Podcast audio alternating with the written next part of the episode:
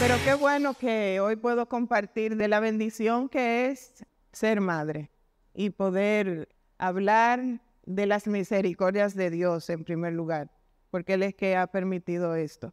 Y debo hacer un paréntesis, estoy contenta porque hay parte de mi familia aquí hoy que no había venido y estoy súper contenta. Así que gracias a mi primo, mi hermano mayor y mami y Rafito. Gracias. Hoy estamos eh, hablando de madres empoderadas. Y la verdad que como madres, una de las cosas que más podemos notar es que el tiempo que estamos viviendo no está nada fácil. Y para la nueva generación de niños, de nuestros hijos, no sabemos el futuro que les espera. La verdad que si miramos y decimos, ¿cómo van a estar las cosas de aquí a 20 años? ¿Cómo van a estar las cosas de aquí a 30 años? El futuro se ve como muy loco y como muy difícil. Y la verdad es que todos desde ya estamos en guerra. Y es una guerra que no es a base del armamento militar que todos conocemos. Esa guerra que con tanques de guerra, que un avión, que los soldados, hay soldados, pero de otro tipo. Y la verdad es que tenemos que preparar a nuestros hijos para esa guerra, para ese tiempo, para el enfrentamiento que van a tener en un momento determinado. Batallas que son ilógicas muchas veces para nosotros, pero que para nuestros hijos representan mucho. Y sobre todo, que como no son batallas puntualmente físicas, sino que son batallas espirituales. Y estas batallas están apuntando al núcleo principal que Dios formó cuando creó todo, que fue la familia. El Señor le dio un rol a la mamá, un rol al papá, un rol a los hijos. Y todo lo que vemos hoy día es algo que está luchando en contra de ese núcleo que Dios formó es algo que viene para destruir lo que Dios hizo y todos estos nuevos conceptos que estamos escuchando que van directamente a atacar y a desintegrar la familia son como revueltas rebeldes contra la verdad de Dios. Yo recuerdo en mi niñez, que no hace tanto, en los años 70, se hablaba de moral y cívica en el colegio y uno tenía que respetar a sus mayores todavía y cómo yo iba a responder y cómo yo le iba a faltar al respeto a un profesor. Sin embargo, hoy día, tristemente, una minoría ha alzado la voz, se escucha muy fuerte y está cambiando todos esos valores con los que muchos de nosotros fuimos criados. En apenas 40 años se ve una gran diferencia. Los adultos que estamos aquí hoy y acabamos de pasar una serie que se llama Inteligencia Artificial, estamos viviendo un futuro que veíamos en los supersónicos o que veíamos en la televisión. Y no nos imaginábamos que iba a llegar el tiempo de ver carros eléctricos, que íbamos a tener un aparatito en la mano que es un celular que nos iba a comunicar. Uno veía decir, ¿qué? ¿Cómo? Un robot que tuviera algún tipo de forma única para comunicarse. Y ya todo eso lo estamos viendo. Entonces, algo seguro es que el futuro va a llegar. Estemos nosotros aquí o no, el futuro va a llegar. Y el futuro para muchos de nosotros es ahora. Entonces, ¿qué nosotros vamos a hacer con estos jóvenes, con estos niños que Dios ha puesto en nuestras manos para ayudarlos a vivir su futuro? Para que cuando llegue el tiempo ellos tengan la forma de defenderse y puedan mantenerse en la verdad de Dios.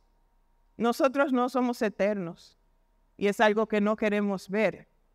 Muchas veces si pensamos, ah, no, este es mi muchacho y yo voy a estar aquí para siempre, no sé qué, no. En algún momento no vamos a estar.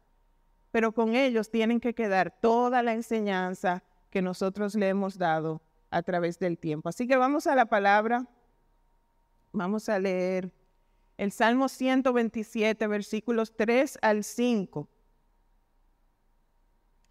Dice, los hijos son un regalo del Señor. Los frutos del vientre son nuestra recompensa. Los hijos que nos nacen en nuestra juventud son como flechas en manos de un guerrero. Dichoso aquel que llena su aljaba con muchas de estas flechas. No tendrá de qué avergonzarse cuando se defienda ante sus enemigos. Las madres y padres que estamos aquí, que hemos recibido ese regalo de parte de Dios, dice el verso 3 que los hijos son un regalo del Señor. Dios los ha puesto en nuestras vidas para que los guiemos, los instruyamos y los capacitemos. Y qué cool que el Señor nos ha tomado en cuenta y dice, mira, tú tienes la capacidad, aunque tal vez como madre o como padre estemos enfrentando una situación que uno diga, ¿cómo yo voy a ayudar a mi hijo? ¿Cómo yo voy a ayudar a mi hija? Esto no tiene solución. Sí, sí tiene solución si el Señor está contigo. Y si tú pones al Señor en esa situación.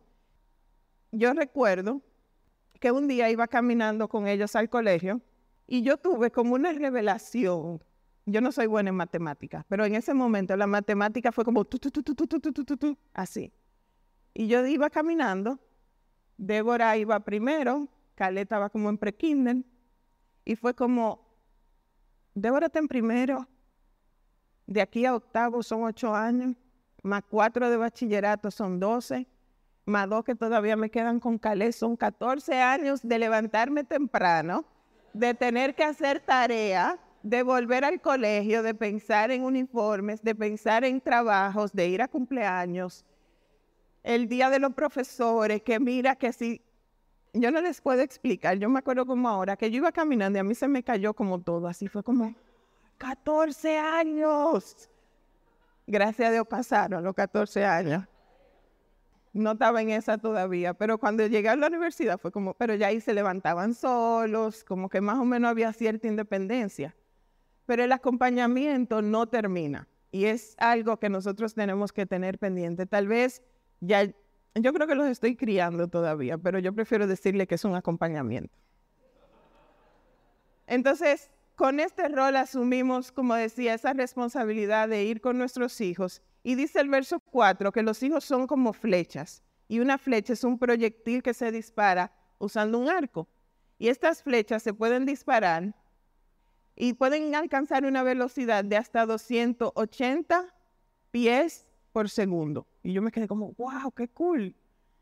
Y sobre todo pensar en los hijos como flechas. Y es un equipamiento que Dios nos ha dado.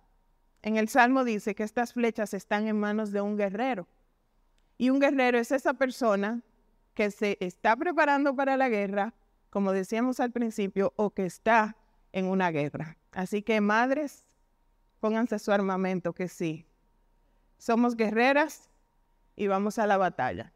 Dice John Endrich en El despertar de los muertos, el mundo en el que vivimos es una zona de combate, un choque violento de reinos, una amarga lucha hasta la muerte. Usted nació en un mundo que está en guerra y usted vivirá todos los días de su vida en medio de una gran batalla en la que participan las fuerzas del cielo y del infierno y que se desarrolla aquí en la tierra. Hasta que no aceptemos que la guerra es el contexto de nuestra vida diaria, no vamos a entender la vida. Y nosotros tenemos que tener ese concepto muy claro. Yo sé que Día de las Madres, hoy tenemos que celebrar, tenemos que añorar y recordar, pero los que estamos aquí tenemos que tener muy presente que estamos en una gran batalla que se está llevando a cabo alrededor nuestro constantemente. Dice Efesios 6:12, la batalla que libramos no es contra gente de carne y hueso, sino contra principados y potestades, contra los que gobiernan las tinieblas de este mundo, contra huestes espirituales de maldad en las regiones celestes. Y como vemos aquí, el asunto es espiritual, aunque quienes reflejan esta batalla son personas de carne y hueso que están a nuestro alrededor. Y nosotros tenemos que mostrar a nuestros niños, enseñarles que tienen que defenderse, pero no destruir a esas personas, sino los argumentos que vienen a través de esas personas y que están contra de la palabra de Dios. Dice segunda de Corintios 10, versos 3 al 5. Es verdad que aún somos seres humanos, pero no luchamos como los seres humanos. Las armas con las que luchamos no son las de este mundo, sino las poderosas armas de Dios capaces de destruir fortalezas y de desbaratar argumentos y toda altivez que se levanta contra el conocimiento de Dios, y de llevar cautivo todo pensamiento a la obediencia a Cristo.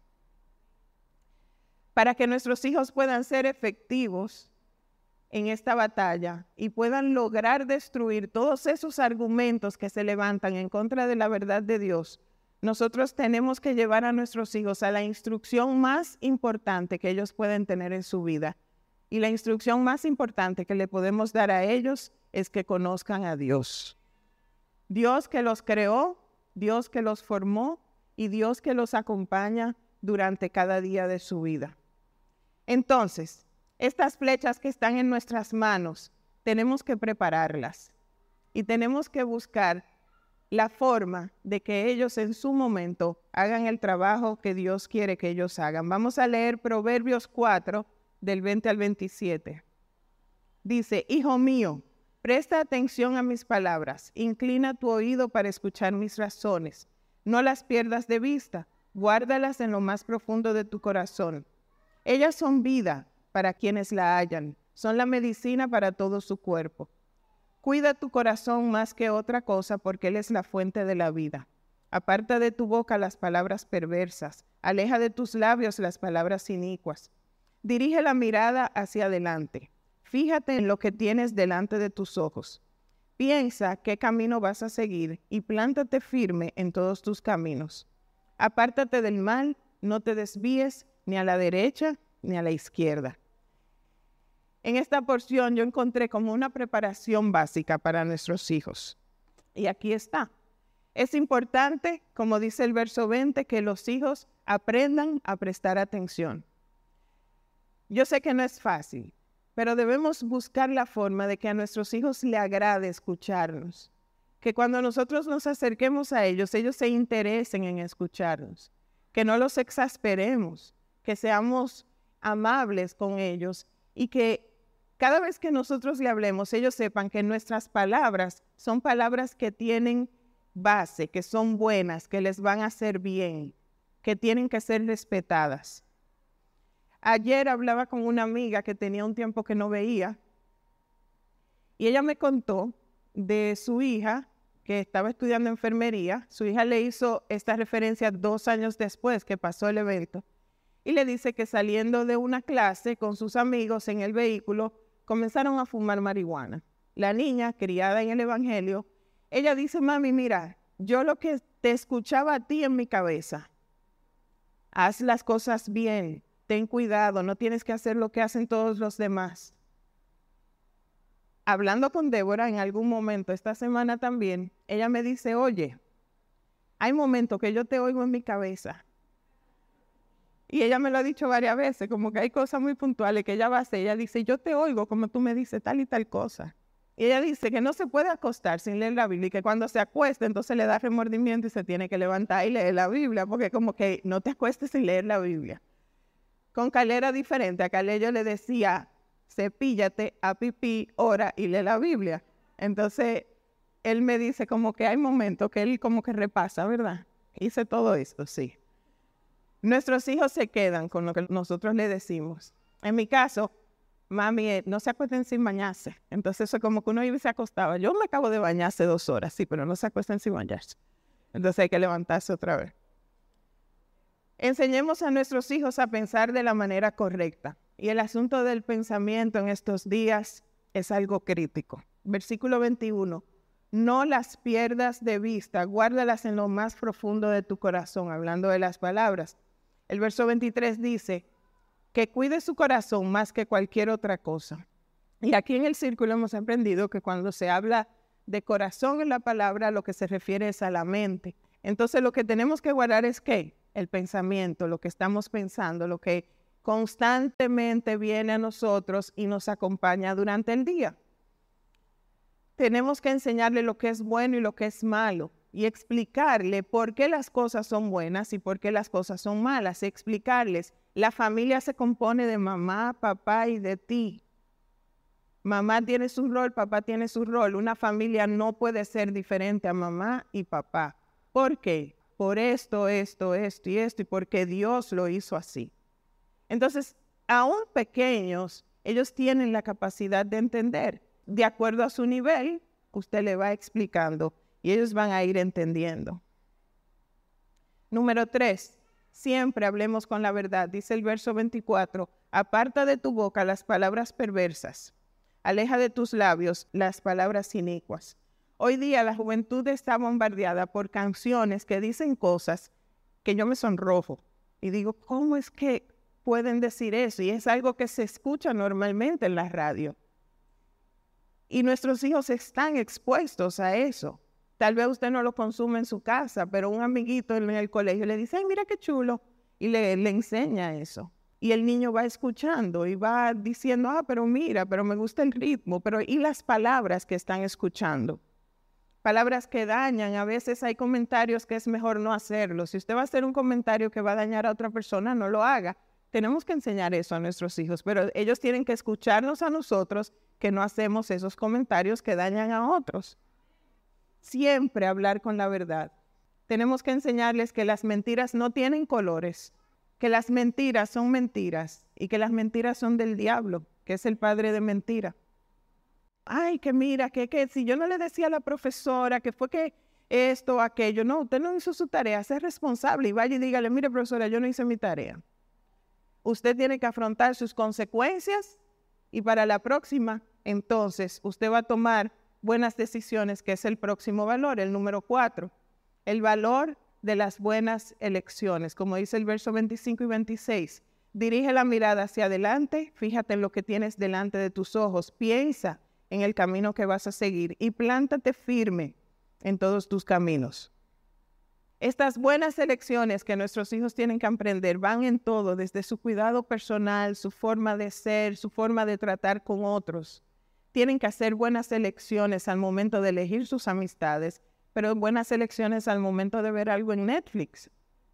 Aunque nosotros no los estemos viendo, ellos tienen que saber que se trata de que si hacen lo que no es correcto es pecado y Dios los ve. Que se aparten del mal, verso 27, en la primera parte, apártate del mal. Y la verdad que en este tiempo para los chicos es muy fácil justificar lo malo porque se ha vuelto natural. Mi vida, mi elección, ¿han oído algo así?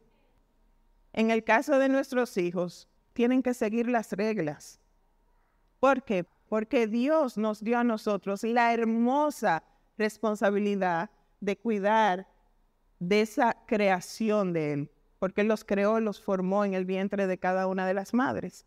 Entonces, después de todo, no son nuestros, son de Dios. Nosotros somos administradores de un bien de Dios. Y mientras ellos estén aquí y mientras estemos juntos, tenemos que hacer lo correcto. Que sean constantes, versículo 27 en la segunda parte, no te desvíes ni a la derecha ni a la izquierda, mantente firme. Con el can, como decía, de yo me siento esto hoy, no, mañana yo quiero hacer esto, no, Usted tiene que sentarse y pensar, ¿y qué usted quiere hacer? Vamos a acompañarlo. Pero tenemos que ayudarlos a que puedan ser constantes. Y esto hablando en cuanto a la preparación de nuestras flechas, de eso que Dios nos entregó para que los disparemos como proyectiles y cuando ellos lleguen a su futuro puedan entonces destruir todos esos argumentos que van a venir en contra de ellos. Pero ¿qué de nosotros? Las que tenemos que tirar esas flechas aquí hay algunas técnicas que debemos seguir. Cuando yo estaba averiguando sobre el arco y flecha, y debo dar las gracias al hermano Aaron Seija, no sé si está aquí hoy, que me dio algunas instrucciones de cómo se hace el, tiro con arco y flecha. Y una de las cosas que él me decía es que hay que tener como una estrategia. Uno tiene que saber muy bien lo que uno va a hacer. Entonces, tenemos que aprender las estrategias las estrategias las aprendemos en oración y buscando la palabra de Dios. Recordemos que esta guerra es contra un enemigo que nosotros no vemos, pero que Dios sí lo ve. Entonces Dios es que nos puede decir a nosotros por dónde tenemos que ir y qué tenemos que hacer para poder lograr destruir a ese enemigo. Lo segundo que tenemos que hacer es tener una posición firme. Al momento de tirar el arco y la flecha no se puede estar tambaleándose. Hay que tener una posición firme, estar en un lugar seguro y a partir de ahí entonces se lanza. Y definitivamente nuestro lugar seguro es la roca, que es Cristo. Debemos seguir la dirección correcta. En los campeonatos de, arco y flecha siempre hay varios coaches que están ahí dirigiendo a las personas que van a tirar las flechas, a los arqueros. ¿Y quién nos guía? El Espíritu Santo. Porque dice la palabra que Él nos guiará a toda verdad. Entonces, conectados con el Espíritu. Otra cosa que tenemos que hacer que no está ahí es usar la mira. Y la mira nuestra tiene que ser a través de los ojos de Jesús. Puestos los ojos en Jesús todo el tiempo. Ay, es que yo estoy cansada, es que yo no puedo más. Sí, pero el Señor te va a dar las fuerzas. Sí, pero tienes que seguir porque el Señor te ha encomendado a tus hijos. Y buscar en la palabra las promesas, buscar en la palabra todo lo que el Señor tiene. Y si usted no puede solo, busque ayuda. El Señor nos ha dado una comunidad hermosa en la que si levantamos la voz y decimos necesito ayuda, necesito oración, la oración aparece, la ayuda aparece. Vamos a usar nuestra comunidad, vamos a, usarnos los unos a los otros, no tenemos que pelear solos. Y lo que más me impactó de todo es que la flecha no se tira, la flecha se suelta. Qué difícil es soltar a Dios, nuestros hijos. Cuando ellos salen, sobre todo de noche, yo me quedo como con esa incertidumbre. Me quedaba, ya no me pasa tanto. Sobre todo pensando en el tránsito de aquí, ¿verdad? Y en los motoristas. Señor, guarda a mis muchachos. Señor, tráelos con bien. Hasta ahora ha sido así.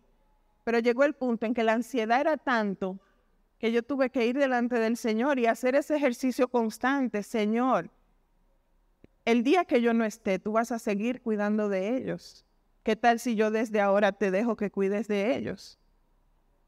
Y he tenido que aprender a soltar. Entonces me impactó mucho que eso de la flecha, cuando uno va a tirar una flecha, se suelta. Después que uno ha recibido la guianza, que uno ha puesto la mira donde quiere que llegue, después que uno está firme y de que uno ha visto cómo está el entorno de todo las tempestades que pueden haber tal vez alrededor, de cómo está el clima. Después que uno ve todo eso, suelta la flecha. Dice John Eldridge de nuevo, otra cita que me gustó mucho en el despertar de los muertos, enséñale una regla a un hombre y lo ayudará a resolver un problema. Enséñale a un hombre a caminar con Dios y lo ayudará a resolver el resto de su vida. Enseñemos a nuestros hijos a caminar con Dios. Enseñemos a nuestros hijos que Dios es la parte más importante de sus vidas. Amén. Amén. ¿Qué les parece si hacemos una pequeña demostración de cómo se tira con un arco y flecha? Vamos a ver. ¿Qué creen? Tenía que superar el guante de Thanos. Entonces, ¿se acuerdan, verdad? Poner los ojos en la mira, estar firmes. Entonces nos paramos firmes, miramos, apuntamos y soltamos.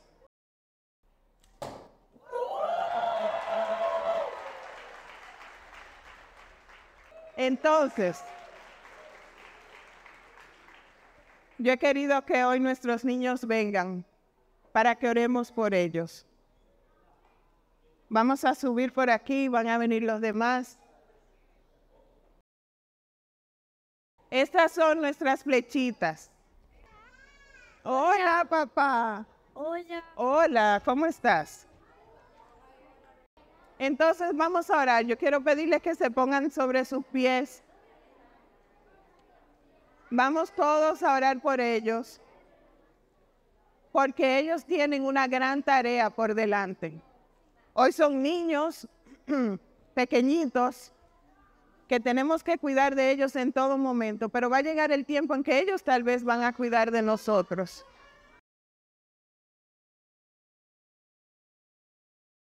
Y eso es lo hermoso. Vamos a orar. Vamos a orar todos orando, orando. Padre, en el nombre de Jesús te damos las gracias por cada uno de estos niños, por nuestros hijos, porque son tuyos en primer lugar. Te queremos pedir, Dios, que en el nombre de Jesús tú los bendigas, tú los guardes, tú los libres del mal. Y que en la medida que ellos van creciendo, tu palabra, Señor, se grabe en sus corazones. Que tu palabra, Señor, los acompañe todos los días. Que ellos se refugien en ti, aún en su niñez, que ellos te busquen. Que ellos te anhelen, que ellos te conozcan. Y que podamos ver hombres y mujeres que van a salir de esta generación de niños en algunos años, que sean los que destruyan los argumentos de mentira que se levantan en contra de la verdad que es tu palabra. Bendícelos, Señor, una vez más. Bendice a las madres, bendice a los padres en esta ardua tarea, Señor, que nos corresponde hacer todos los días. Qué bueno saber que no estamos solos, que tú nos acompañas, que tú nos das las destrezas, que tú nos das las estrategias para criarlos. Que en el día de hoy, si alguna madre está cansada, Señor, renueva sus fuerzas si se siente que está enfrentando una batalla muy difícil, Señor, abrázala, muéstrale que tú estás ahí, que no estás sola. Señor, y que nosotros nos acompañemos en esta hermosa labor de cuidar de tu creación, que son nuestros hijos. Gracias porque aunque se levanten tempestades, aunque se levanten los vientos, aunque nos veamos en situaciones difíciles, tú sigues siendo Dios y tú eres Dios por sobre todas las cosas. Te alabamos, te bendecimos y te reconocemos como el Señor de nuestras vidas. Y reconocemos que es por tu favor, por tu misericordia y por tu amor que podemos hacer todo lo que hacemos, porque lo hacemos para gloria de tu nombre y en el nombre de Cristo Jesús. Y si estás aquí hoy y no has hecho tu decisión por Jesucristo como tu Señor y Salvador, Cristo te ama y Cristo se entregó por ti en la cruz y Él te reconcilió con Dios para que puedas tener entrada directa ante el Padre. No te vayas de aquí sin hacer tu decisión, sin decirle al Señor, Señor, ven, acompáñame, entra en mi vida. No tienes que dejar nada. El Señor se encarga de ayudarte en lo que tengas que dejar. Pero da el primer paso. El tiempo está difícil y tenemos que estar preparados para lo que viene y para que también en todo el proceso disfrutemos de las bondades de Dios, que son muchas y son buenas. Que el Señor te bendiga.